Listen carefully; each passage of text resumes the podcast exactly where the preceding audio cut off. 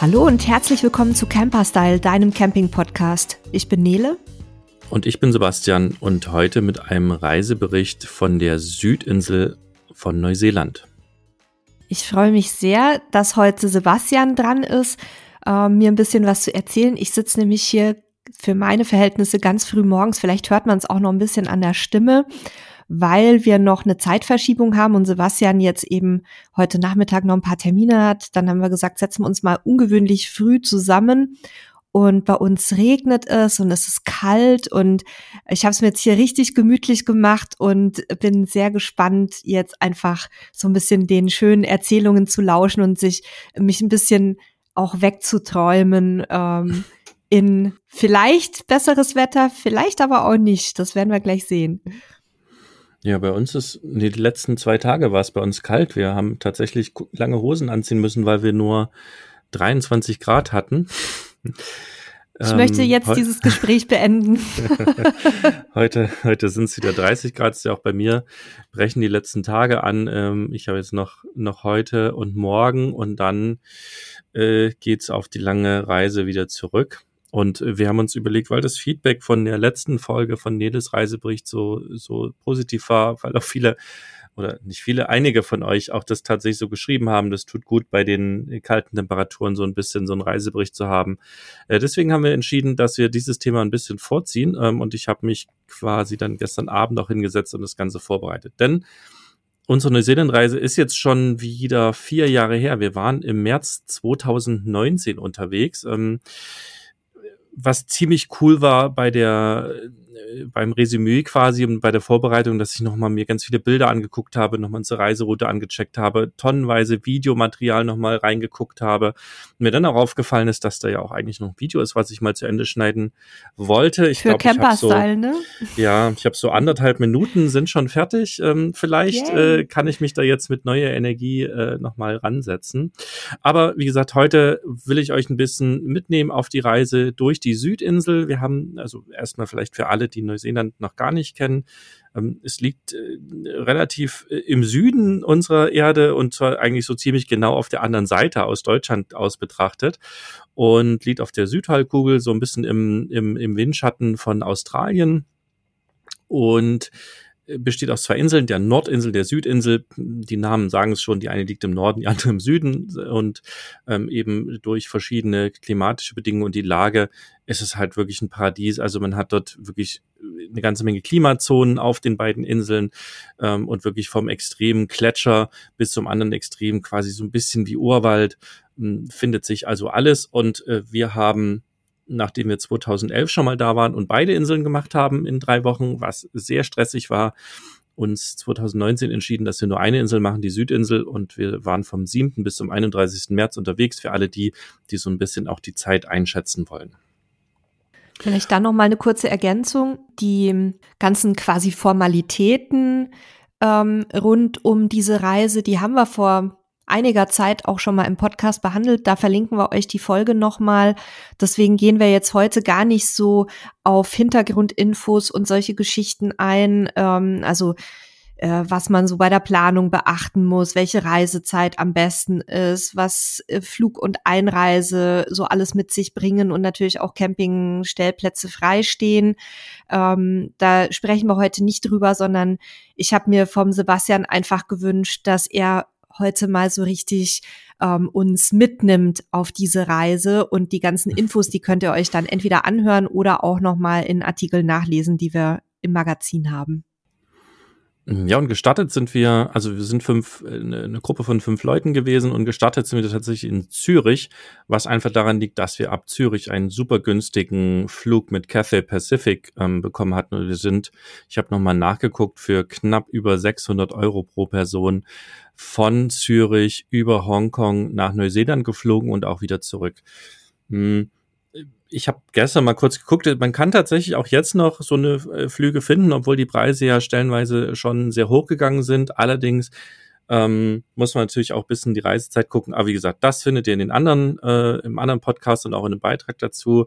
Also wir sind gestartet in Zürich und sind dann erstmal nach Hongkong geflogen. Ähm, warum Hongkong? Ähm, Weil es das Drehkreuz von Cathay Pacific ist, also wo man sowieso bei denen zwischenlandet.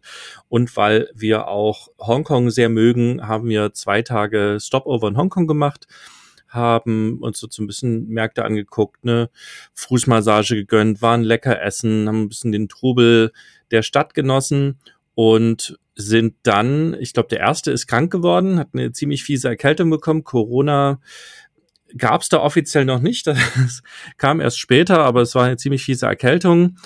Und nach zwei Tagen sind wir dann von Hongkong weitergeflogen nach Auckland, nach Neuseeland und da hat es dann auch mich erwischt und ich habe quasi so einen so einen Fieberflug äh, dann äh, hinter mich ja, gebracht. Ich erinnere also mich schon, noch, da, ja, boah.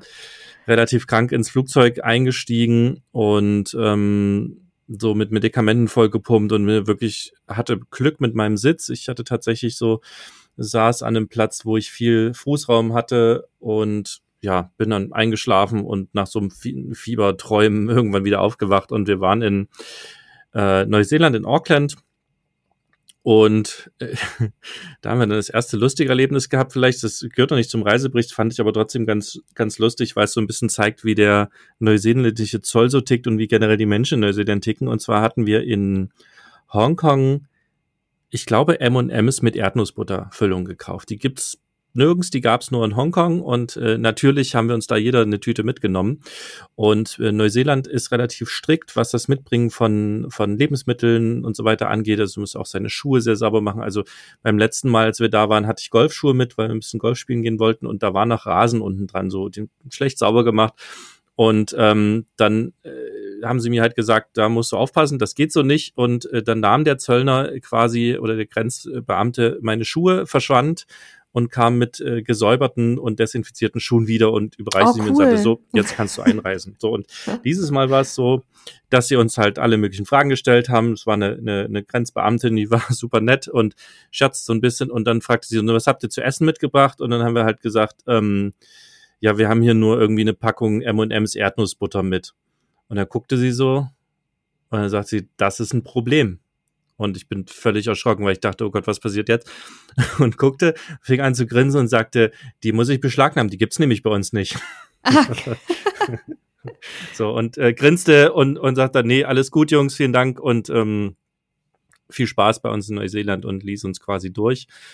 Und also mit den M&Ms? Mit den M&Ms, wir durften okay. die natürlich behalten. Ähm, es ist tatsächlich so, alles was eingeschweißt ist, also fertig verpackte Produkte, äh, die industriell verpackt sind, die darf man mit reinbringen, außer ganz bestimmte Sachen. Und äh, damit war das kein Problem.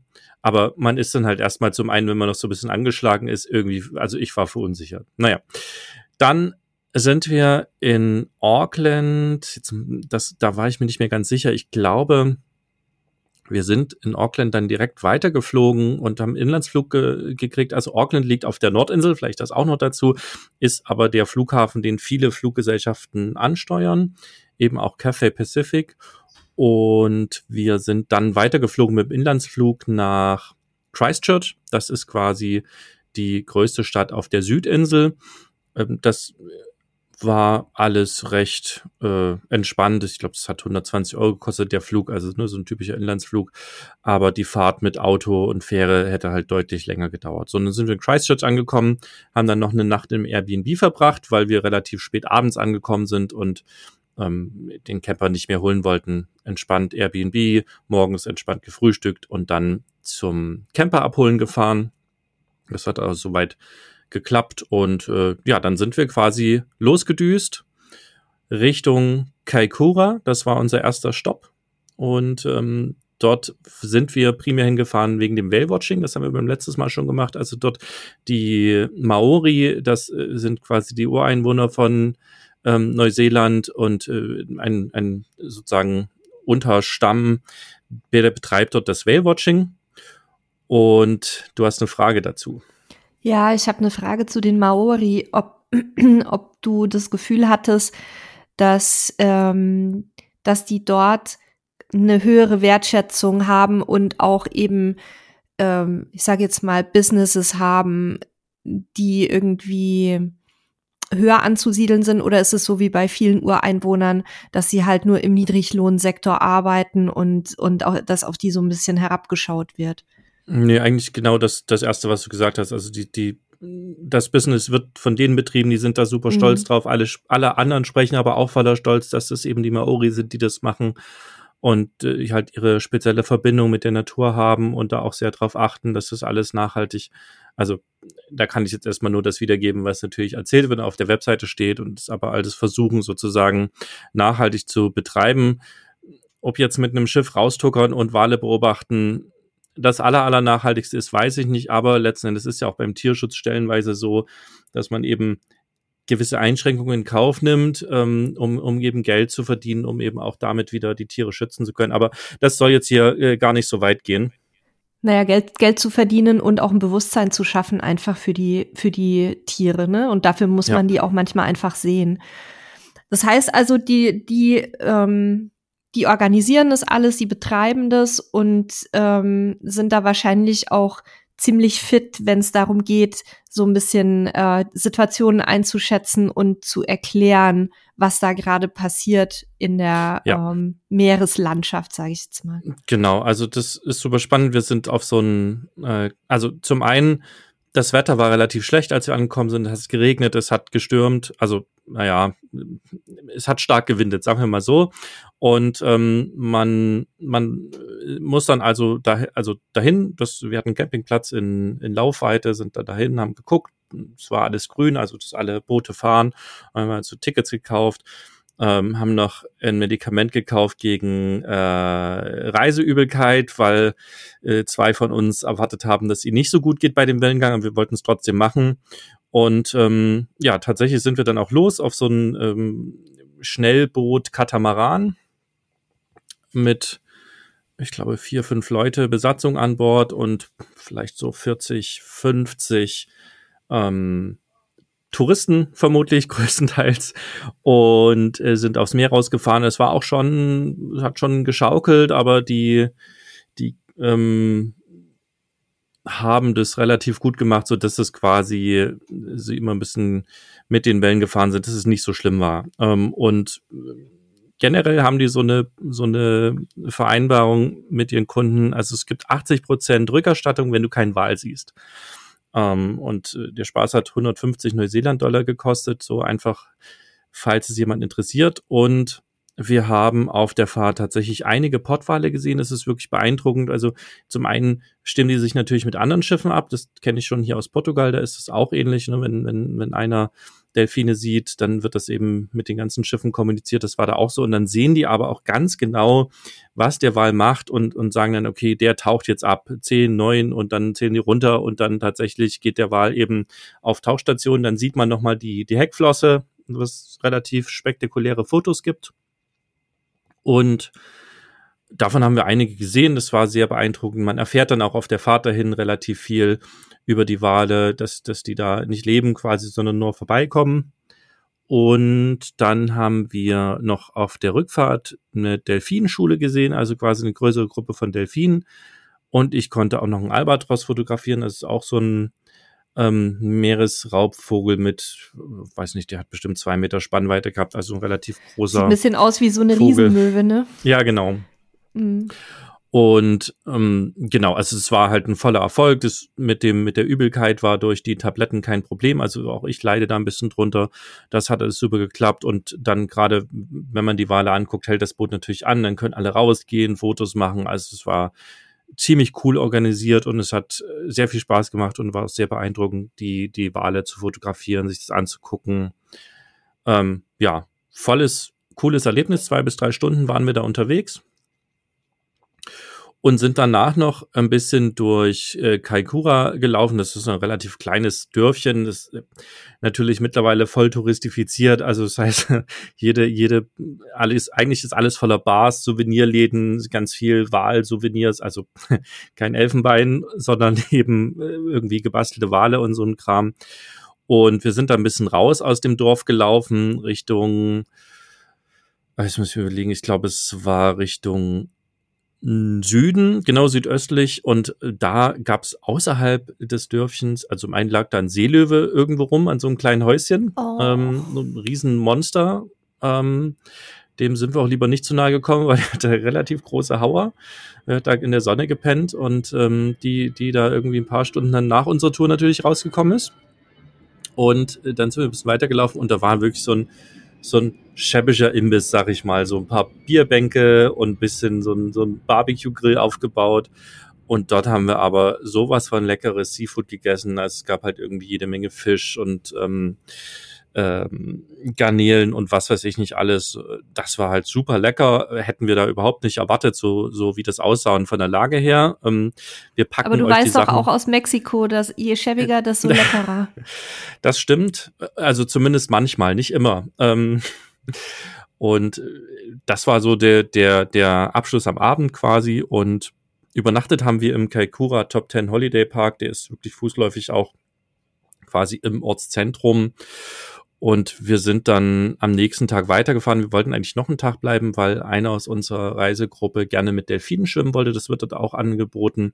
Aber es war uns einfach zu kalt und zu, mhm. zu, See, zu viel Seegang. Und dann haben wir das halt gecancelt und sind ähm, einen Tag früher als geplant weitergefahren. Das ist übrigens auch wichtig, wenn ihr so eine Reise macht. Nicht nur Neuseeland, sondern generell, dass ihr auch ein bisschen Flexibilität mitnehmt, wenn irgendwie was nicht nach Plan verläuft, dass man dann einfach äh, Dinge ein bisschen ändert. Das wurde später auch nochmal ganz wichtig. Und wir sind dann auf jeden Fall weitergefahren Richtung, ja, so Nordwesten. Also Neuseeland hat auch nicht so viele Straßen. Also es gibt ein paar Highways, ähm, die, die durchziehen die Inseln, aber das sind nicht sonderlich viele. Das heißt, man muss teilweise relativ lange Strecken fahren und kommt da auch nicht so schnell voran. Man sollte also auch genügend Zeit mitbringen. So, dann sind wir nach Reefton gefahren. Das kennt sicherlich keiner.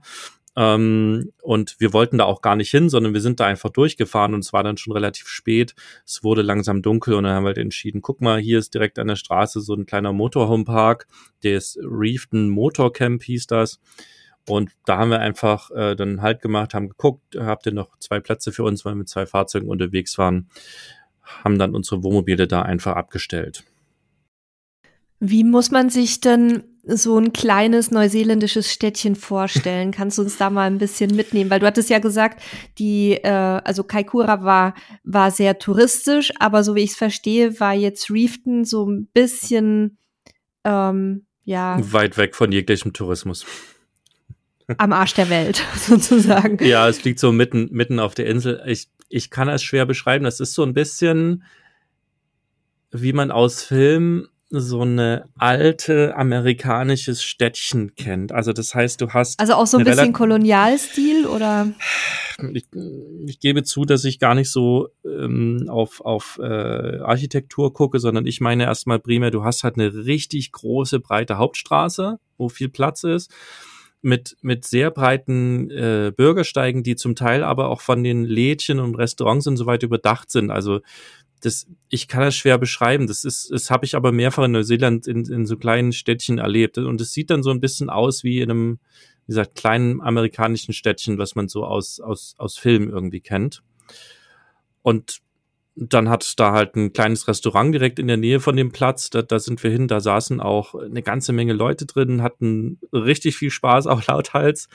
Ähm, wir haben uns da mit reingesetzt, ähm, irgendwie, glaube ich, Pizza gegessen und, und äh, ein bisschen, wurden natürlich ausgefragt, wo wir herkommen, wer wir sind, wie das ganz häufig in Neuseeland passiert und hatten dann noch einen schönen Abend mit denen. Und sind dann unsere Wohnmobile und am nächsten Morgen relativ früh wieder raus. Leckeres Frühstück, ähm, unsere geliebten Ex-Benedict und in den Supermarkt und dann weitergefahren. Ich habe mir gerade mal äh, nebenbei, während du erzählt hast, ein paar Bilder angeguckt und das mit Aha. den alten amerikanischen Ortschaften ist wirklich eine sehr gute Beschreibung. Also ja. ähm, es ist auch so ein bisschen auf alt getrimmt, so wie ich das auf einigen ja. Fotos sehe. Auch die die Schilder an den an den Läden und an den Bars und so weiter. Und man würde sich jetzt gar nicht wundern, wenn da noch irgendwo Saloon stehen würde und da irgendeiner rausgeritten käme auf die Hauptstraße. Ja, oder was ich immer im Kopf habe von Resident Evil, wenn es dunkel wird, dass dann halt irgendwelche Viecher da nein, dich fressen wollen. Nein, nein. Aber ja, es ist auf jeden Fall, also äh, wie gesagt, ich kann ja schwer beschreiben, aber wenn man die Bilder sieht, dann, dann weiß man irgendwie, ah ja, genau, so hat er das gemeint. Das, mhm. äh, so, und wie, da war jetzt nicht viel. Wir haben unsere, unsere ähm, Vorräte ein bisschen aufgefüllt, bisschen Essen gekauft und sind dann weitergefahren und hatten dann auf der Liste Cape Foulwind, also das, das Kap der faulen Winde. Ähm, ich weiß nicht genau, woher das kommt. Habe ich auch nicht nachgeguckt. Ähm, und warum wir dahin waren wollten, war, da gibt's eine Seelöwenkolonie. Ähm, man kommt da an, ist auch alles ausgeschildert, im Park da, dann läuft man erstmal an so einem riesigen Strandabschnitt vorbei, der, der ewig lang ist. Da haben wir Fotos gemacht, da standen Möwen rum, die sich da haben fotografieren lassen, äh, ziemlich süß, ähm, und sind dann weitergelaufen, denk mal so 20 Minuten und man steht dann oben auf einer Klippe und guckt quasi nach unten aufs Meer, so vielleicht 50, 60 Meter runter. Und da sind dann tatsächlich jede Menge Seelöwen unterwegs gewesen, die da unten halt äh, in der Sonne lagen oder im, ins Wasser gesprungen sind oder irgendwelchen Kram gemacht haben. Waren auch eine ganze Menge Junge dabei, die halt irgendwelchen Unsinn gemacht haben. Und dank, dank äh, Teleobjektiv haben wir da eine ganze Menge cooler Fotos auch geschossen, weil die relativ weit weg waren. Und Wie viele Tiere umfasst so eine Kolonie ungefähr? Da stellst du jetzt. Also sind, ist es eher so eine, ist es eher so eine kleinere, so ein kleinerer Familienverbund oder ist es richtig, ich sage jetzt mal 40, 50, 60 Tiere? Ich würde jetzt mal in der, in der Rückerinnerung, es ist ja jetzt schon vier Jahre her, würde ich mal sagen, 30, 40 Tiere mögen das schon gewesen oh. sein insgesamt, die da äh, quasi versammelt waren.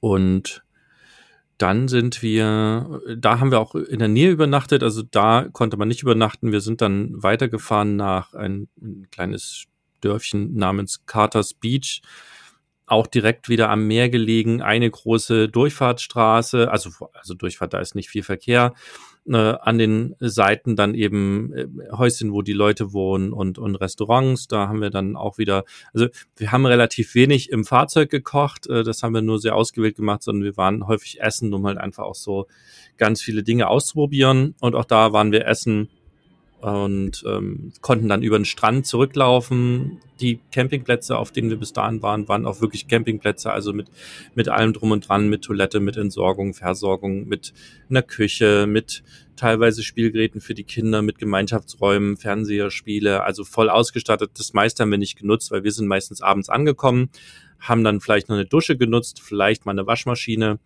und sind dann oft am nächsten Morgen einfach wieder gefahren. So, das war da ganz schön sind dann auch am nächsten Tag weitergefahren. Nächste Ziel waren die Pancake Rocks. Die heißen so, weil es wirklich aussieht wie halt Pfannkuchenstapel, wie man die so aus amerikanischen Filmen kennt. Ähm, die, die haben sich quasi aus dem Meeresboden so gebildet durch Hebung und, und äh, langes Liegen. Sieht wunderschön aus, hat man auch einen, einen langen Weg natürlich alles äh, auch begrenzt, dass man halt nicht so viel Natur kaputt trampelt, wo man hinlaufen kann, äh, führt dann da durch die Felsen so ein bisschen mit, mit kleinen Klettersteigen, kann man wunderschöne Fotos machen. Und das haben wir uns angeguckt und sind dann auch weitergefahren. Also es war quasi auf dem Weg und ich glaube, der nächste Stop war auch wieder einfach, als es abends war, hatten wir irgendwo ein Schild gesehen, Farm mit Campingplatz oder sowas und, und sind da halt rausgefahren. Das, da waren wir dann in, ich glaube, Haste hieß das. Ja.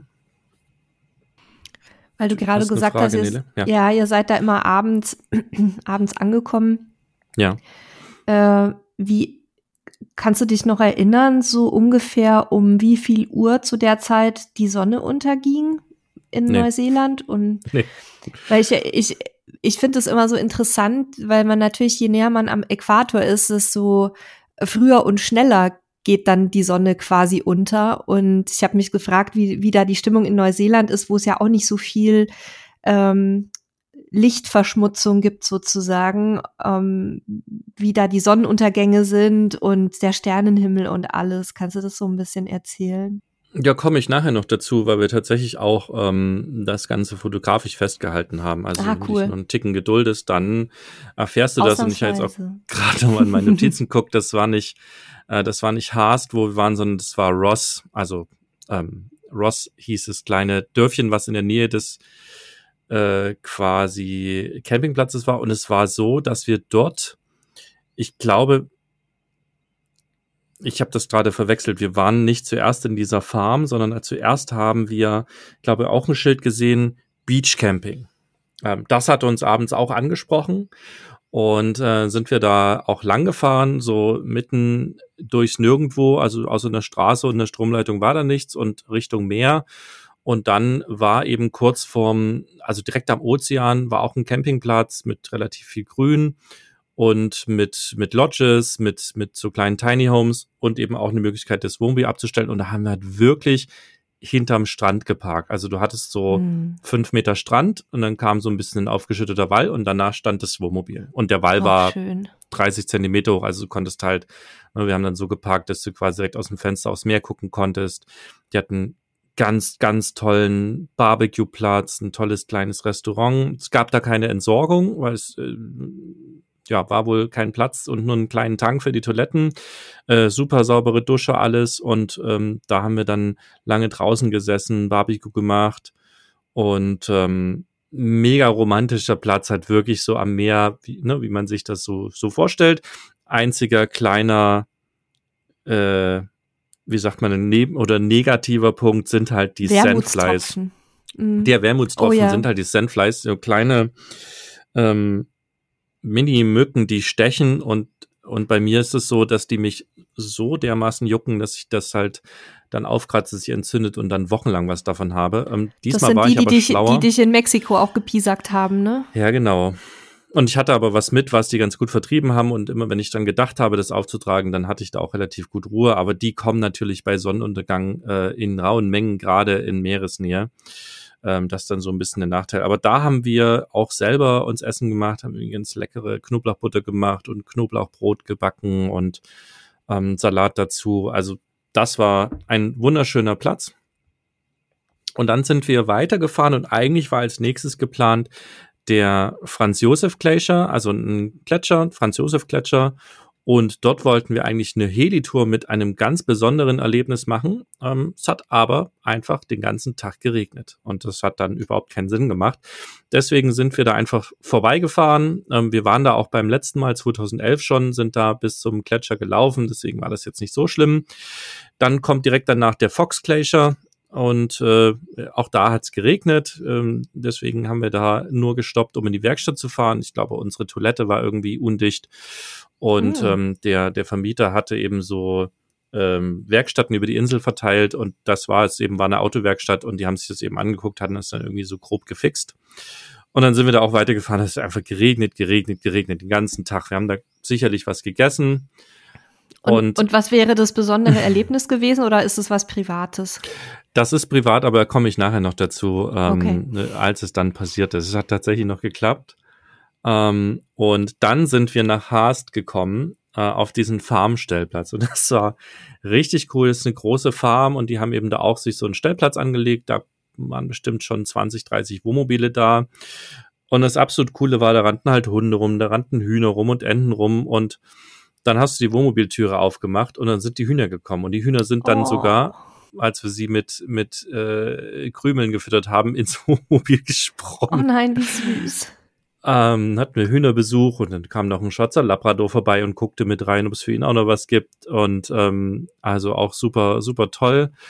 Auch da gab es einen großen, die haben so eine, ich glaube, eine Scheune ausgebaut zu so einem Aufenthaltshaus quasi mit einem Riesenraum, wo man kochen kann, wo man essen kann, mit Duschen. Also alles richtig toll gemacht. Und da haben wir dann eine Nacht zugebracht auf diesem Stellplatz mit den Hühnern.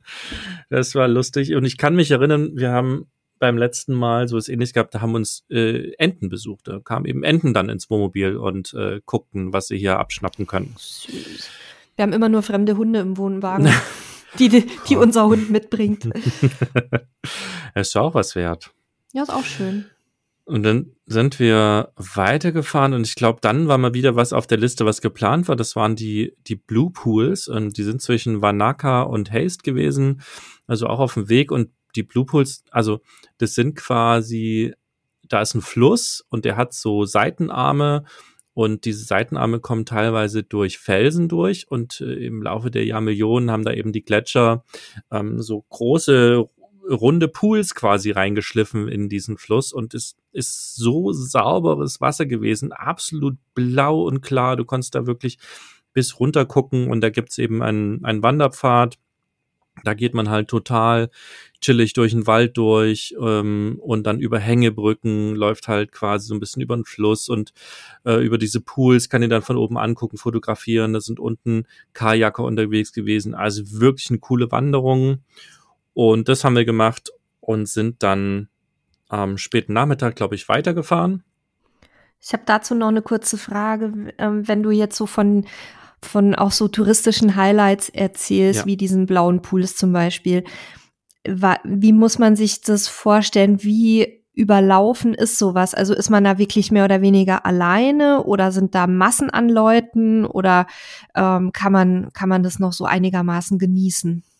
Also keins von beiden, es waren Leute unterwegs, aber es war weder völlig überlaufen, noch waren wir da alleine. Ähm, mhm. Es war okay. Also ich, ist schwierig, da jetzt einen Vergleich anzustellen, aber du hast schon immer Leute um dich rum gehabt, aber es war nicht so, dass es überall Staus gab und du ständig warten musst. Mhm. So, du konntest da überall ganz normal lang, ähm, aber warst auch nicht alleine. So, und das war halt auch wunderschön durch, durch so ein ich sag mal, Urwald, äh, vielleicht jetzt nicht das, was man sich im Amazonas vorstellt, aber riesige Bäume und ganz viel Grün und überall Brücken über Wasserfälle. Also das war wirklich eine super coole Tour, die wir da, super coole Wandertour, auch ganz einfach, ne? Also ein bisschen geschlossenes Schuhwerk und dann kann die jeder machen. Und waren wir ein paar Stunden unterwegs auf jeden Fall. Dann sind wir nach Wanaka gefahren. Das liegt an einem großen See und da hatten wir auch geplant, dass wir ein paar Tage da bleiben. Da war dann auch das Wetter richtig cool. Wir wollten da äh, Wanderung machen, das hat bei uns rausgesucht, aber dadurch die Tage vorher auch da geregnet hat, war das alles so ein bisschen schlammig und wir haben dann ein bisschen umgeplant und haben, glaube ich, am ersten Tag uns äh, oder haben gesehen, dass es da E-Mountainbikes zu leihen gab. Und das haben wir dann gemacht und haben uns also E-Mountainbikes geliehen das war für mich als Untrainierten auch ganz gut. und äh, haben dann da erstmal eine, eine lange Tour gemacht, äh, bisschen um den See rum und äh, also relativ, also für mich war das schon sehr, sehr anstrengend. Die beiden anderen sind trainiert gewesen, die mitgefahren sind. Die haben das eher weggesteckt und wir sind da relativ lange gefahren. Gefühlt für mich ganzen Tag, vermutlich waren es am Ende irgendwie fünf, sechs Stunden zu dem Stausee mit einem Restaurant, wo wir uns dann gestärkt haben und, und wieder zurück. Relativ viel über äh, durchs Gelände, also über so Wanderwege. Zehn Kilometer mussten wir Straße fahren, das war richtig nervig für mich, ähm, weil gab es keinen Radweg und nichts und, und äh, der Akku war dann schon relativ leer. Ähm, nichtsdestotrotz war es eine sehr beeindruckende Tour, gerade so die ganzen, die ganzen ähm, ja quasi Wanderwege, wir sind über Hängebrücken gefahren mit den Fahrrädern. Es war schon ein großes Erlebnis. Und wir haben dann tatsächlich am nächsten Tag gleich nochmal eine kleine Tour gemacht, um, um einen anderen äh, See herum, haben den einmal um, äh, umfahren sozusagen. Und das war richtig cool. Da gab es so Single Trails, also relativ schmale äh, Wege, die man langfahren musste, wo man so ein bisschen ähm, Wurzeln ausweichen musste, ein bisschen schauen muss, was man da tut.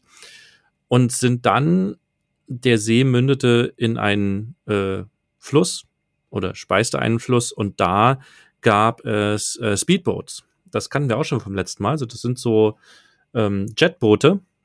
Also die haben einen Jetantrieb, das heißt, die können über extrem flaches Wasser fahren. Die brauchen, glaube ich, nur so 10 Zentimeter Wassertiefe und düsen dann mit irrer Geschwindigkeit, ich weiß nicht, 60 kmh äh, gefühlt, übers Wasser. Und die, die Leute, die das fahren. Also der sah aus wie ein alter Militär, also so kurz geschorene Haare und hat auch ein relativ strenges Auftreten, hat Späßchen gemacht und ist dann mit uns äh, den Fluss runtergedüst, hat immer mal angehalten, hat so was erzählt, also dass da viele Goldsucher auch waren. Man hat auch an den Rändern überall so die Hinterlassenschaften gesehen, also irgendwelche alten ähm, manuellen Bagger, Schaufelbagger und so ein Kram, was da lag. Und hat halt auch erzählt, dass immer noch Leute kommen, um nach Gold zu suchen, weil halt auch immer, wenn die, wenn es Tauwetter ist, natürlich eine ganze Menge Gold auch aus den Bergen wieder runtergespült wird und es immer mal wieder einen gibt, der da auch okay. ein bisschen mehr Glück hat.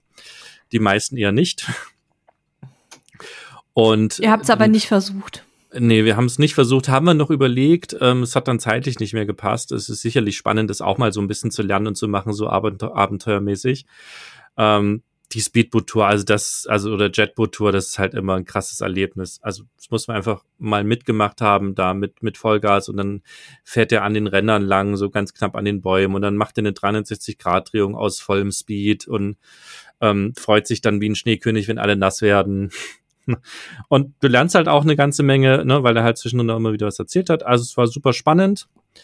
Ja, das ist gar nicht meins. Aber aber schön, schön, dass dir gefallen hat. Ich hasse diese Dinger. Also ich habe es ja, wenn, wenn man irgendwo ist, am liebsten möglichst ruhig und und still und äh, zum Beobachten. Und wenn wir dann auch viel in Mexiko am, am Meer sind und da fahren die immer vorbei mit solchen Dingern und machen da so einen Lärm. Oh nee. Aber aber schön, dass du es genießen konntest. Auf jeden Fall. Dafür, also ja, fürs Leise sind die nicht, aber macht auf jeden Fall unheimlich Spaß. So, und dann waren wir, glaube ich, am nächsten Tag noch auf so einer Lavendelfarm, also mal völliges Kontrastprogramm zu der Action. Ähm, da, das war so eine Lavendelfarm und die haben natürlich auch für Touristen so konntest du alles Mögliche kaufen und probieren und essen und durch die duftenden Felder laufen. Und dann gab's da noch ein Tontaubenschießen am Rand und äh, all so eine Sachen. Das, das haben wir alles äh, Touri-like mitgemacht, äh, haben den Tag da genossen. Also wer nicht und weiß, was, was Tontaubenschießen ist, das, das muss man sich so ähnlich vorstellen wie so eine Ballmaschine beim Tennis.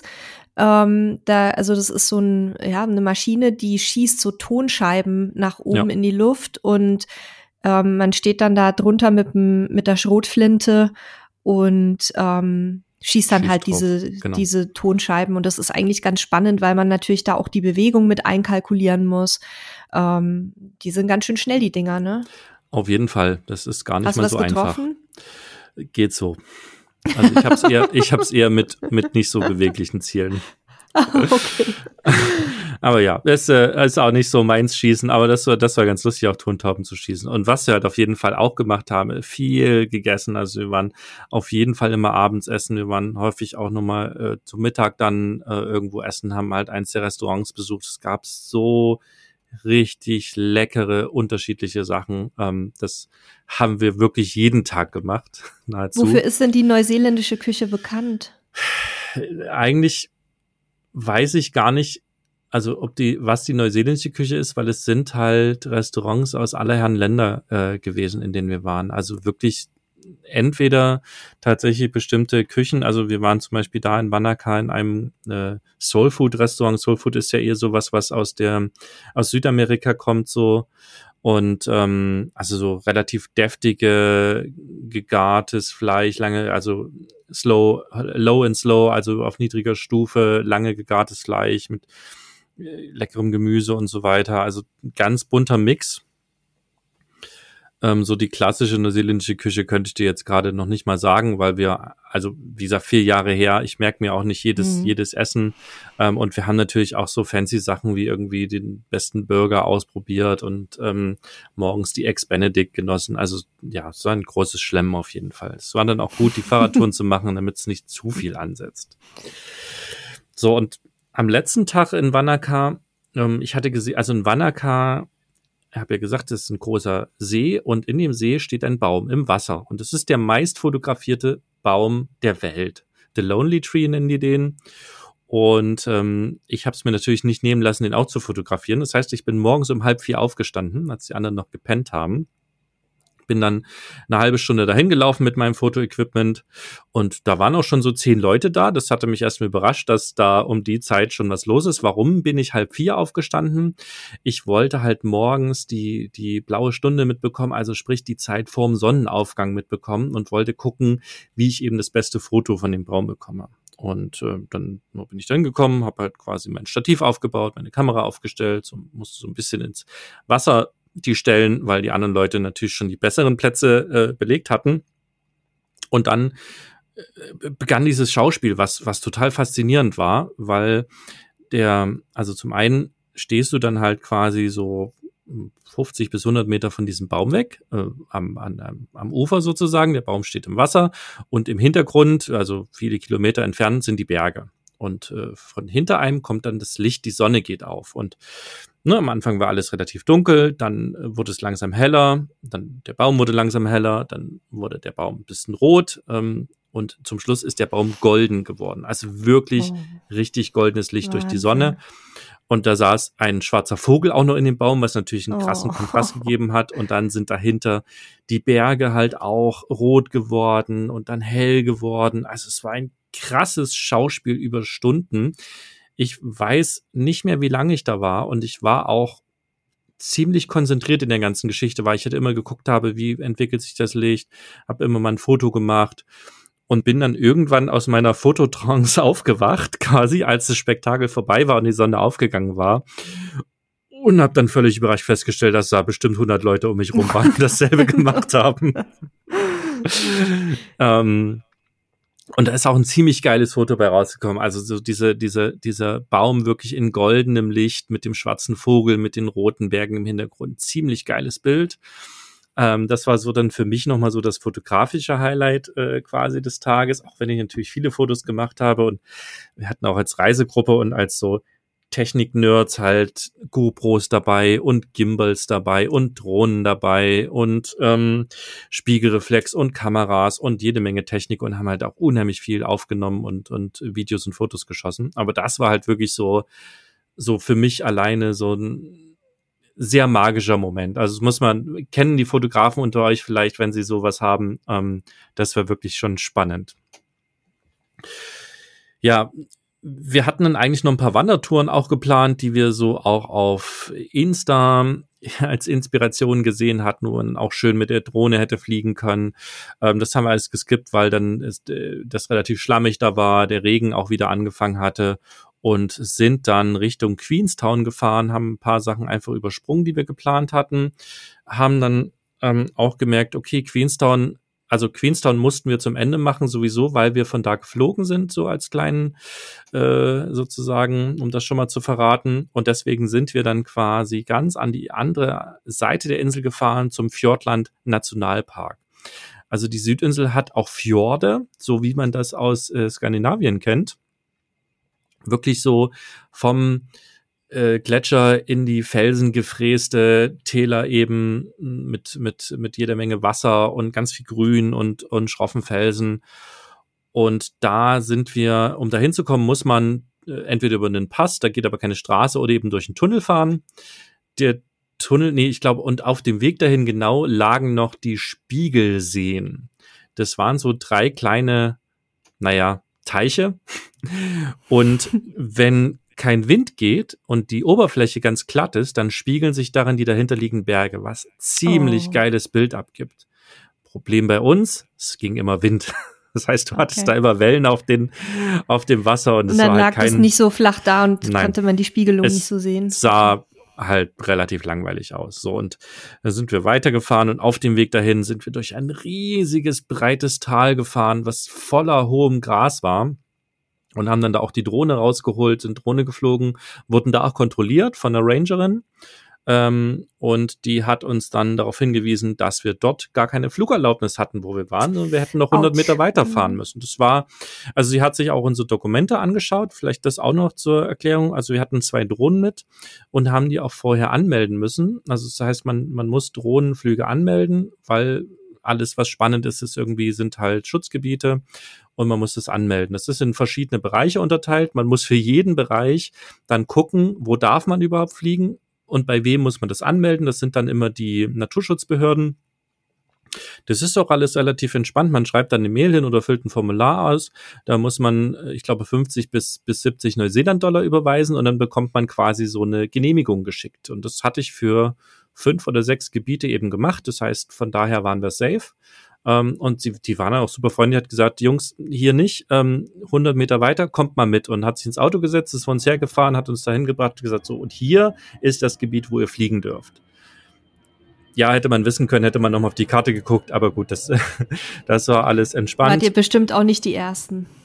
Vermutlich nicht. Ich weiß auch, also die Strafen sind wohl auch relativ strikt, wenn du keine Genehmigung hast.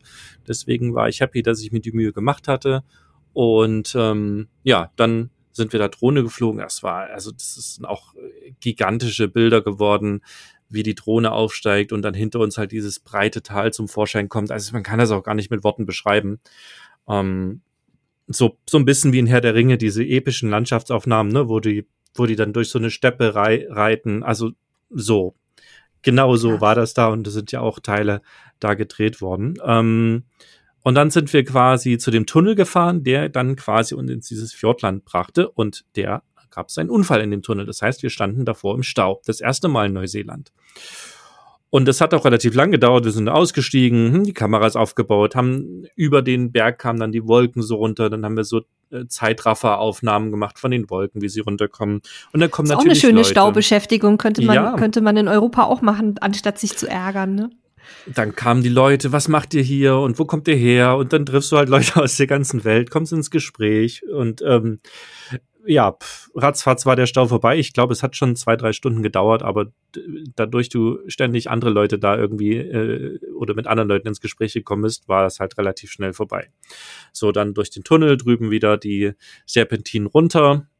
Ähm, da gab es auch, glaube ich, nur einen Campground auf der anderen Seite. Da haben wir uns eingemietet. Wir hatten auch nichts, also wir haben nie was vorreserviert, außer da, und es war auch so, dass wir die letzten zwei oder die vorletzten Spots quasi reserviert hatten, sonst hätten wir da wieder umkehren müssen. Also das, das ist, glaube ich, so der einzige Spot, wenn man dahin will, wo es sich lohnt, weil da ist, ist nichts außer dem Platz eben und ein Parkplatz. Und wenn da viele Leute sind, kann es ja schon voll sein da haben wir dann zum einen eine Bootstour gemacht, also sind mit dem Boot, äh, mit dem Boot durch die Fjorde da gefahren, haben Seelöwen angeguckt, haben ganz viel gelernt über die Fauna und Flora dort und ähm, wie das alles entstanden ist. Das war super spannend und sind dann mit dem Boot zu so einer, naja, so eine Unterwasserstation gefahren, also quasi ähm, da geht man halt oben drauf und dann geht es eben in die Tiefe und hat unten Fenster und dann kann man da quasi unter Wasser laufen und kann sich so die, die Fische und was da so alles im Meer rum, rumschwimmt angucken und von da haben wir dann noch eine Kajaktour gemacht und sind da äh, geführt, eine geführte Tour auf dem Fjord ähm, rumgepaddelt, haben uns da alles Mögliche angeguckt und gelernt. Das war super cool. Das war aber nicht da, wo du fast dein Leben gelassen hättest, oder? Das kommt, das kommt später. Ach so, okay. Das hätten wir ja mal für, als Teaser ganz am Anfang sagen können, äh, ja, dass das du da fast nicht mehr nach Hause gekommen wärst. Eigentlich hat, überhaupt nicht witzig. Da hat nicht so viel gefehlt. Ja, im, im, Nachhinein kann ich da echt drüber lachen. In dem Moment war es nicht, aber kommen wir später zu. Okay. Ähm, auf jeden Fall, wir müssen ein bisschen auf die Zeit achten, sehe ich gerade. Aber wir haben nicht mehr so viel. Also ähm, ja, Kajaktour gemacht und dann wieder zurück. Und dann war es schon Nachmittag. Und wir hatten ja noch dieses Thema mit dieser Heli-Tour auf den Gletscher. Und da hinten gibt's auch einen Gletscher. Und wir sind dann auf dem Weg zurück zu unserem Wohnmobil tatsächlich an einem Heli-Landeplatz vorbeigekommen, wo auch dran stand, sie machen Touren. Und dann haben wir quasi, also der Heliflug sollte auf den Gletscher gehen und auf dem Gletscher wollte einer unserer Mitreisenden seiner damaligen Freundin einen Heiratsantrag machen. Ne? Das war also sozusagen der Plan. Sie hatte wirklich von dem nichts geahnt. Er hat den Ring organisiert, hatte den mit, hat ihn uns gezeigt, oh. war völlig aufgeregt und war schon völlig durch den Wind, weil das beim ersten Mal ja nicht geklappt hatte und er schon seine Fälle davon hat schwimmen sehen. Und da war dann eben die Möglichkeit, mit dem Heli zu fliegen. Und dann haben wir quasi uns von den beiden mit einem Vorwand getrennt, dass die schon mal ins Wohnmobil laufen und wir sind dann zu diesem Heli-Spot hin und haben halt gefragt, hey, fliegt ihr heute noch? Ähm, und haben das alles klar gemacht und haben dann, sind dann zurück ins Wohnmobil. Ich weiß nicht mehr genau, welchen, welche Geschichte wir erzählt haben, dass wir halt irgendwie Heli fliegen wollen auf dem Fjord und wir bezahlen denen das, weil sie wollten das eigentlich nicht und wir bezahlen das einfach für sie mit, weil wir das halt alle machen wollen, weil sie wollte nicht mit in den Heli. Oh nein. Ja, naja, lange Rede, kurzer Sinn. Dann ging es in den Heli, Briefing gehabt, gewogen worden, dass, äh, ne, dass das alles bisschen austariert ist und dann wir rennen in den Heli hoch auf den Gletscher geflogen. Das war schon ziemlich beeindruckend, mein erster Heliflug. Ähm, und dann fliegst du da hoch auf den Gletscher, dann landet der da auf dem Gletscher, dann haben wir ein bisschen rumgeguckt, dann haben wir alle unsere Kameras vorbereitet. Ähm, und dann war er so ein bisschen überrumpelt und ist dann, ist dann zu ihr hin. Äh, genau, einer, einer hat dann ihr das Handy weggenommen. Da sagt sie, was macht ihr denn jetzt, ihr Idioten? Und in dem Moment geht er halt auf die Knie und sie sagt so, was ist denn oh jetzt mit dir? Und dann hat so, sie aber gecheckt. Fast so romantisch wie ich.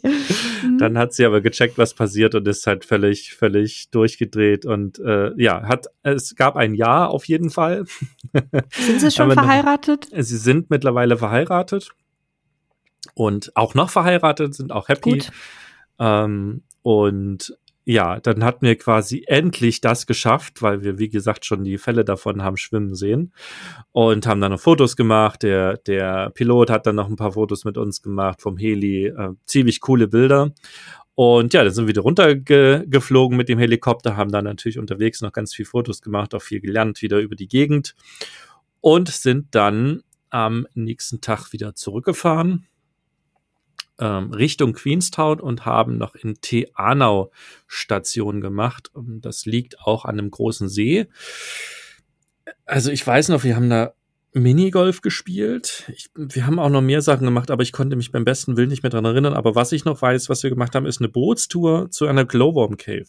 Und zwar gibt es in Neuseeland äh, Höhlen, wo Glühwürmchen leben. Ähm, oh Gott. Und äh, da beim letzten Mal haben wir eine Tour gemacht, da sind wir auf so äh, Tubes gelegen, also so äh, großen Schwimmreifen. Da haben wir uns draufgelegt, an den Füßen sozusagen angefasst, also eine Kette gebildet, und dann wurden wir da durchgezogen und dann siehst du da halt die, die Glühwürmchen, also die lassen so klebrige Fäden runterhängen, äh, um halt eben Insekten zu fangen.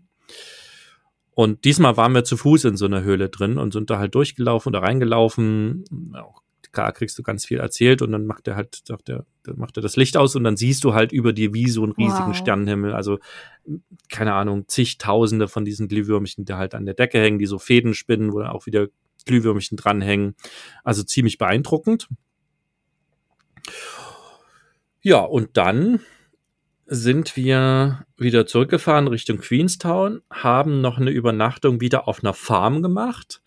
Ähm, die hatten diesmal Ziegen, Alpakas, Pfauen, Enten, Hühner, ähm, ich weiß nicht, Hasen, alles mögliche Getier, was man halt auch streicheln und füttern konnte. Ähm, wir, also für uns waren jetzt die Tiere lustig, wir haben Bilderchen gemacht, aber ansonsten wollten wir halt einfach unsere Übernachtung haben, haben dann abends lecker, lecker was gekocht und sind am nächsten Morgen wieder weitergedüst Richtung Queenstown, was dann quasi unser Abschluss war. Da waren wir auch wieder mehrere Tage.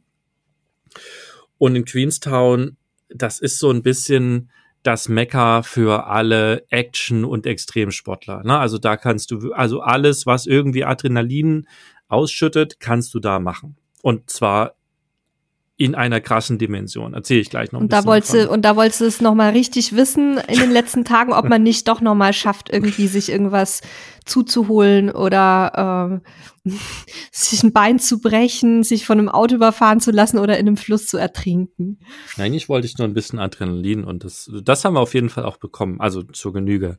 Also wir haben, glaube ich, angefangen erst mit einer Quad-Tour. Ähm, und zwar haben die da, der, der Touranbieter, mit dem wir gefahren sind, hat ein riesiges Gebiet.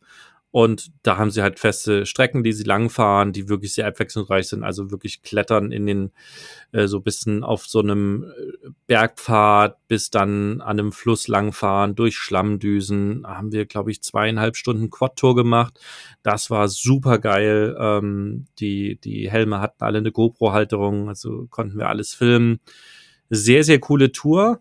Und ähm, dann haben wir uns am nächsten Tag sind wir mit dem Auto auf so einen Pass gefahren. Also wir hatten gesehen, es gibt quasi von da, wo wir gekommen waren, eine, einen kurzen Weg nach Queenstown. Der war allerdings von unserem Wohnmobilvermieter verboten. Also die haben gesagt, das ist eine unbefestigte Straße, die dürft ihr nicht fahren. Also das unterschreibt man vorher und das sagen die einem auch, hey, wenn ihr nach Queenstown fahrt, ihr dürft da und da nicht langfahren.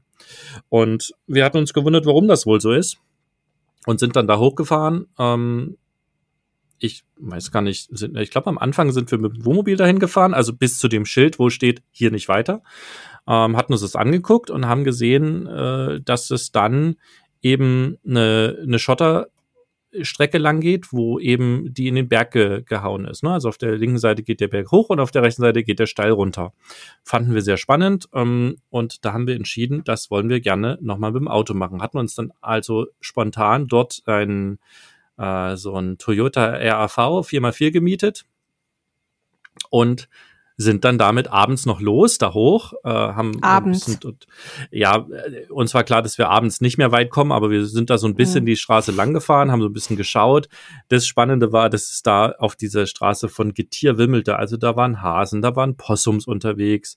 Äh, in rauen Mengen, also du musstest wirklich halt stellenweise aussteigen, die von der Straße scheuchen, dass du halt weiterfahren kannst.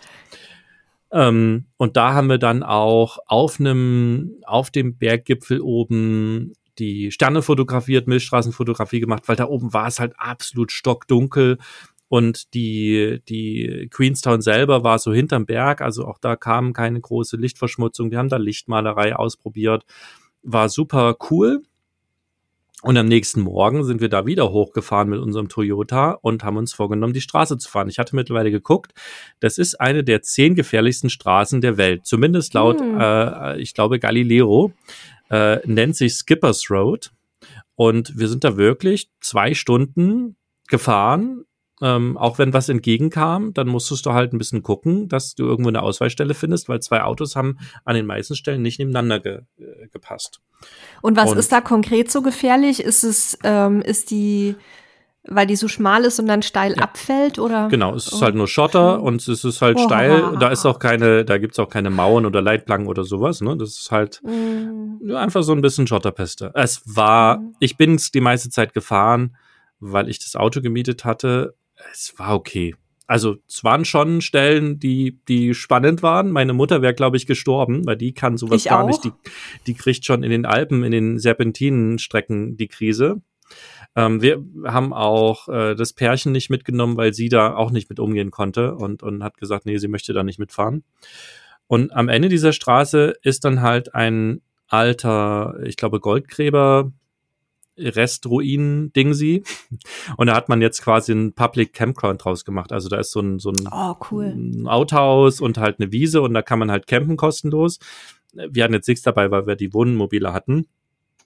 Äh, ist super, super geile Gegend. Ne? Unten ist der Fluss und es halt, da ist auch niemand. Also da bist du wirklich für dich alleine.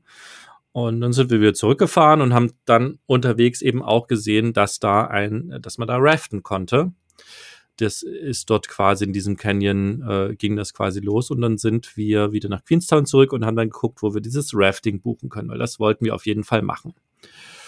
Und dann haben wir am nächsten Tag eine Rafting-Tour gemacht. Ne? Da wirst du dann als erstes unterschreibst du erstmal, dass, wenn du stirbst, du Pech hast, weil die keine für nichts eine Haftung übernehmen, ne? Und die sagen, und der, der Guide hat dann halt auch gesagt, pass auf, das ist hier keine, keine gebaute Strecke, das ist hier ein Fluss. Und hier ist definitiv Gefahr. Wir achten natürlich auf alles und wir, wir fahren die Strecke jeden Tag äh, morgens ab, aber äh, euch kann hier tatsächlich was passieren und wir haften nicht dafür. Unterschreibt diesen Haftungsausschluss. Das haben wir natürlich gemacht und ähm, dann waren wir, glaube ich, drei so große Schlauchboote, dazu noch drei Kajaks, die quasi äh, dafür da waren, wenn jemand aus dem Boot fällt, ne, dass die, dass die weil du kannst diese großen Schlauchboote halt nicht so gut kontrollieren, wenn die in den Strom schnell sind und haben halt ein ausführliches Briefing bekommen und Schutzkleidung bekommen, Schwimmweste, Helm und so weiter und so fort. Und ja, sind dann da in den Bus gestiegen und erstmal mit dem Bus wieder diese Skippers Road lang gefahren, eine halbe Stunde. Mit dem Bus? Mhm. Ja, mit dem Bus. Okay. So, also deswegen, er ist jetzt nicht so super gefährlich. Es war mit dem Toyota völlig okay. Es war mal kritisch, wenn was entgegenkam, aber ähm, ja, wir sind dann mit dem Bus lang gescheppert und sind dann in die Boote und sind losgefahren und es war super cool. Wir hatten einen coolen Guide. Äh, ich, äh, ja, der hat uns gefragt, welche Eissorte wir mögen und hat danach unsere Stütznamen festgelegt. Ich war Strawberry. ähm. ähm, war sehr okay. lustig. Ich frag jetzt ähm, nicht warum. Okay. Weil ich gern Erdbeereis esse. So. Ähm, ne, es war sehr lustig. Wir hatten äh, jemanden aus Indonesien dabei, aus Kanada äh, und wir Deutschen, glaube ich. Und äh, der hätte uns dann auch irgendwie gesagt, ähm, wenn ich wenn ich irgendwas rufe, das und das, dann schmeißt euch sofort nach innen. Also wir saßen, du sitzt da auf dem Rand von diesem Boot, hältst dich quasi mit einem Bein fest und das andere hängt so ins Wasser und du ruderst und alle müssen mitmachen. Ne? Also gibt's nicht, ich fahre nur mit. Und dann sagt er halt, wenn ich dieses Wort rufe, dann sofort nach innen fallen lassen. Ja, das habe ich eine Sekunde lang, habe ich zu spät reagiert und äh, es gibt auch ein schönes Video davon, weil die hatten auch eine GoPro auf ihrem Boot und das Video konnte man danach kaufen, was wir natürlich gemacht haben. Und dann habe ich das nicht rechtzeitig geschafft und dann siehst du auf dem Video wieder, wie ich noch so rudere und im nächsten Moment ist mein Platz leer.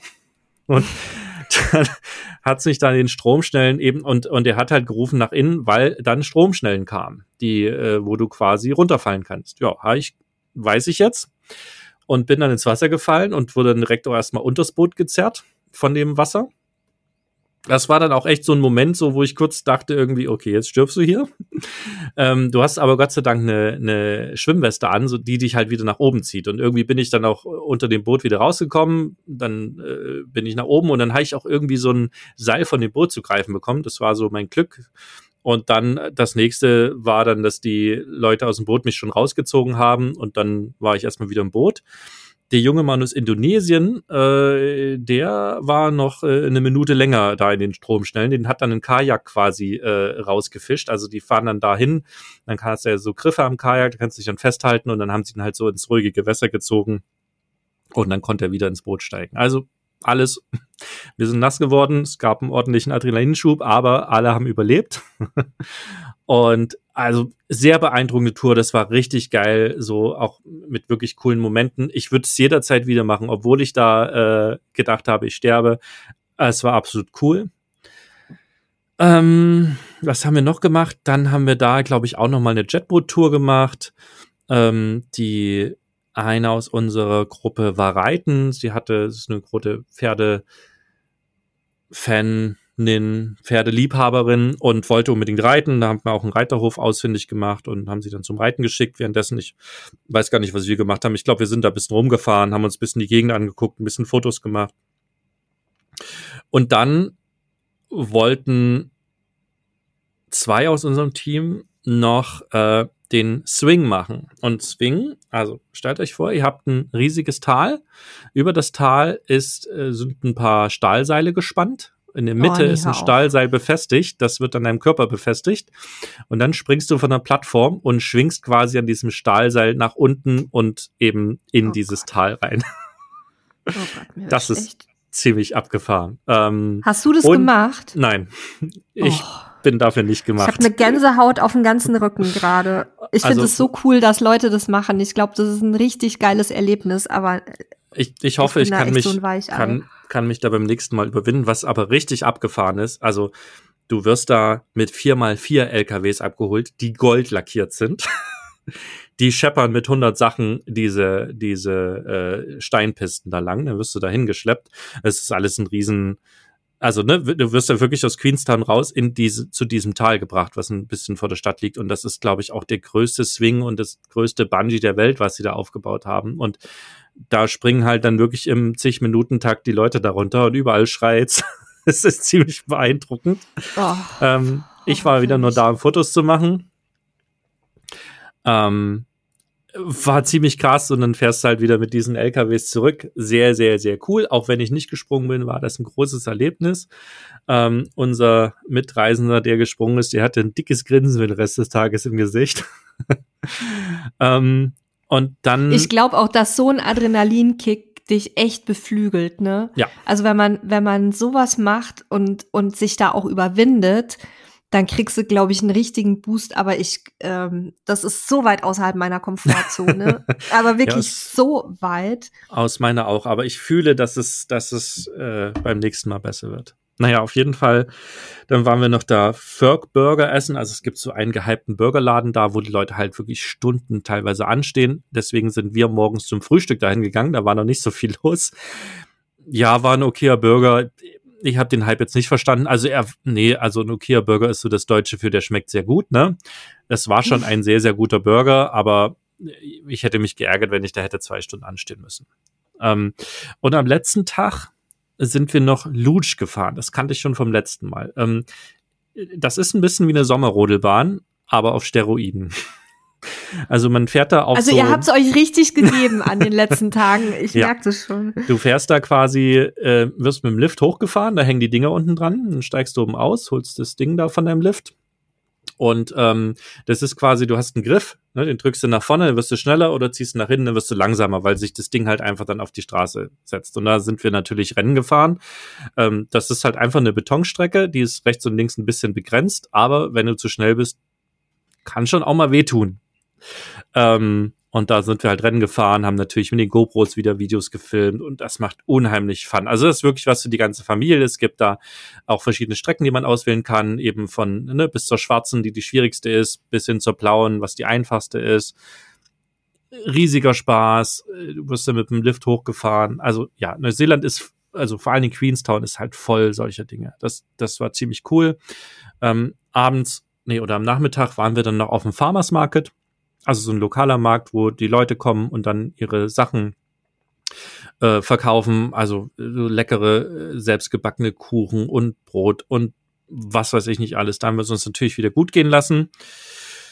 Ja, und dann war das Ganze auch schon vorbei. Dann haben wir am nächsten Tag unseren Camper morgens schnell sauber gemacht. Äh, wir haben auch auf einem Campground, also wenn ich jetzt nichts gesagt habe, wo wir übernachtet haben, dann haben wir meistens direkt in dem Städtchen auf einem Campingplatz verbracht. Es gibt da auch nicht so viel Auswahl. Also äh, auch in Queenstown ähm, gibt halt mitten in der Stadt einen Campingplatz, auf dem waren wir. Ähm, auch ein riesiges Ding, auch rappelvoll gewesen. Und ähm, da kann man dann natürlich auch die ganzen Sachen buchen, aber man kann auch in die Stadt gehen, dann ist es meist ein bisschen günstiger. Ja, Camper sauber gemacht, äh, aufgetankt und dann abgegeben. Ja, und dann sind wir zum äh, Flughafen, sind von Queenstown zurück nach Auckland geflogen. In Auckland haben wir dann noch, äh, ich glaube, ein oder zwei Tage Aufenthalt gehabt, äh, haben uns extra ein super schickes Hotel genommen, ne, um nochmal quasi den, den Urlaub abzuschließen. Auch die anderen sind jetzt keine Camper gewesen, so ein bisschen doch den entbehrungsreichen Campingurlaub nochmal im schicken Hotel. Ähm, super geile Bilder gehabt und kommen ins Hotel und sind halt in so Zimmern gewesen aus den 80ern. und während ich gesagt habe, ich bin müde, es ist mir egal, haben die anderen gesagt, nee, nee, nee, nee, nee, nee, wir haben hier, wir haben hier ein tolles Hotel gebucht und äh, dann zum Manager und der sagte, nee, nee, wir sind ausgebucht, sorry, das sind halt die Zimmer. Und wir hatten aber in Hongkong einen Manager des Hotels in Hongkong derselben Kette kennengelernt und den haben die dann angetickert und dann haben wir innerhalb einer halben Stunde äh, die schicken Zimmer von den Bildern bekommen. Ach ja, die feinen Herrschaften. ähm, und haben dann halt noch da äh, wirklich entspannt äh, übernachtet, waren noch auf dem Auckland Tower, also ein großer Turm, wo man halt hochfahren kann mit dem Fahrstuhl. Und dann haben die halt oben äh, Glasboden. Und dann guckst du da quasi 100 Meter, also stehst quasi im Nichts und guckst nach unten äh, das ist nicht jedermanns Sache.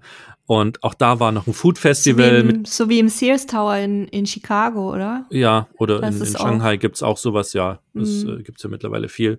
Und auch da war ein Food Festival mit ganz vielen Food Trucks, ähm, mhm. wo wir natürlich wieder waren. Ja, und das war dann so das, das Ende unseres äh, dreiwöchigen Neuseeland-Aufenthalts. Und dann ging es halt wieder zurück in den Flieger. Ähm, von einmal wieder zurück von Auckland quasi nach Hongkong, von Hongkong nach Zürich und da haben wir uns dann alle getrennt und sind dann von Zürich äh, quasi ich nach Portugal rüber, die anderen äh, nach Deutschland geflogen. Und so endete quasi drei Wochen Südinsel Neuseeland. Ich muss sagen, als ich das gestern Abend vorbereitet habe, ich habe voll Bock wieder hinzufahren. Mm. Ich werde nicht wieder mit zwei Paaren fahren. Ähm, da war so ein bisschen fünftes Rad, ne? Genau, du, das äh, alles schön, aber genau, das, das ist so ein bisschen äh, ein komisches Feeling manchmal. Das, das, das hat mir nicht so gefallen.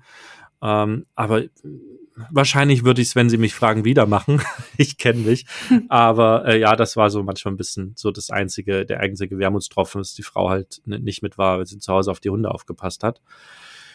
Ja, ich hoffe, das hat euch äh, ein bisschen mitgenommen und Lust auf Neuseeland gemacht. Ich glaube, ich konnte das nicht ansatzweise so rüberbringen, wie das wirklich war. Das ist wirklich so ein beeindruckendes Land. Ähm, was, was, also nicht umsonst steht es bei vielen auch auf der Traum- oder vielleicht auch schon Wunschliste. Ähm, wie gesagt, 2011 haben wir beide Inseln uns angeguckt. Ich würde ja eher empfehlen, so in, in drei Wochen nur eine Insel zu machen, ähm, weil das ist deutlich entspannter und schöner oder fünf, sechs Wochen zu nehmen für beide Inseln. Aber äh, wie gesagt, diese ganzen Sachen haben wir ja schon in unserem anderen Podcast, den wir auch nochmal verlinken, entsprechend äh, ja euch erzählt. Wenn ihr Fragen zu Neuseeland habt, dann schickt uns natürlich gerne auf jeden Fall eine WhatsApp-Nachricht oder eine E-Mail an podcast.camperstyle.de oder klickt auf unseren WhatsApp-Link, den wir unten in den Shownotes für euch gepackt haben. Eigentlich müsste Nele das sagen. Ich habe jetzt schon so viel gequatscht. Ja, ich, äh, ehrlich gesagt, war ich jetzt gerade so ein bisschen damit beschäftigt, hier über meine ähm, Schallschutz-Schaumstoffwand, die ich mir immer hier aufbaue, wenn wir Podcasts aufnehmen, rauszulinsen und mir jetzt vorzustellen von, von den Erzählungen, die du da gerade gemacht hast, jetzt ins, ähm, ins stürmische, regnerische Rieser Herbstwetter gleich mit dem Hund eine Stunde gehen zu müssen. Und da war ich jetzt leicht abgelenkt. Also, ich verstehe. Ähm, aber auf jeden Fall, also ich, ich hatte ja auch schon aus deinen Erzählungen äh, privat, hatte ich ja auch schon die ganze Zeit gesagt, dass mich das ähm, total interessieren würde, Neuseeland. Nur solange wir unseren Hund haben, ähm, wird es nicht möglich sein, weil da eben die Einreisebestimmungen mit Hund ähm, zu schwierig sind. Ja. Und den Hund irgendwie vier, sechs Wochen abzugeben, das kommt für uns einfach nicht in Frage. Auch nicht drei ja. Wochen. Also das Kann ich ist, also muss jeder muss jeder für sich selbst entscheiden. Ähm, gibt auch Hunde, die können das gut weg äh, wegstecken, mal irgendwie drei Wochen weg zu sein von der Familie. Unsere würde es nicht wegstecken, glaube ich.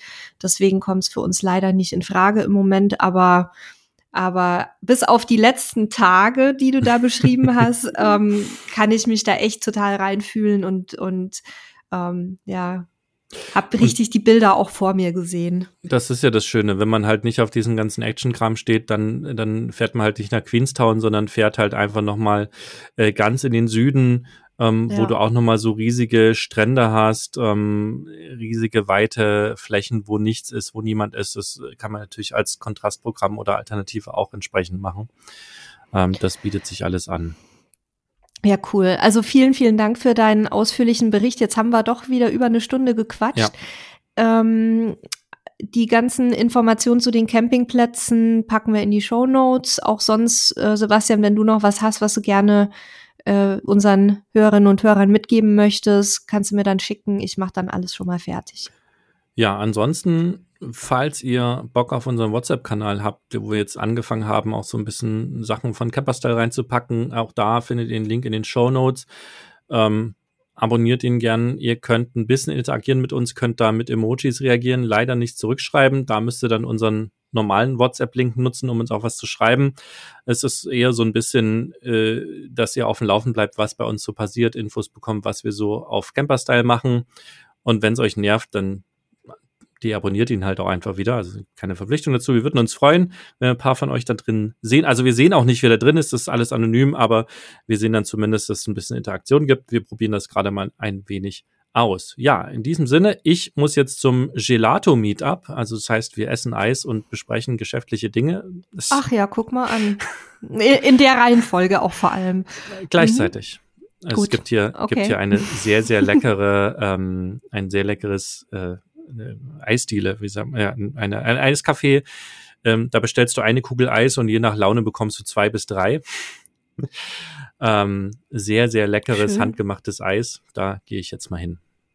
Und ich habe gerade spontan entschieden, dass ich nach dem Spaziergang mit meinem Hund noch seit 20 Jahren zum ersten Mal wieder einen Abstecher in ein lokales Solarium machen werde, um mir ein bisschen Sonne zu holen. Ähm, wir wünschen euch auf jeden Fall ein schönes Wochenende, hoffen, dass bei euch das Wetter nicht so beschissen ist wie hier und hören uns dann allerspätestens wieder nächste Woche, vielleicht auch mal zwischendurch mit einem Hörerfeedback, wenn wir es schaffen, es aufzuzeichnen. Bis dann, ihr Lieben. Tschüss. Bis dann. Ciao, ciao.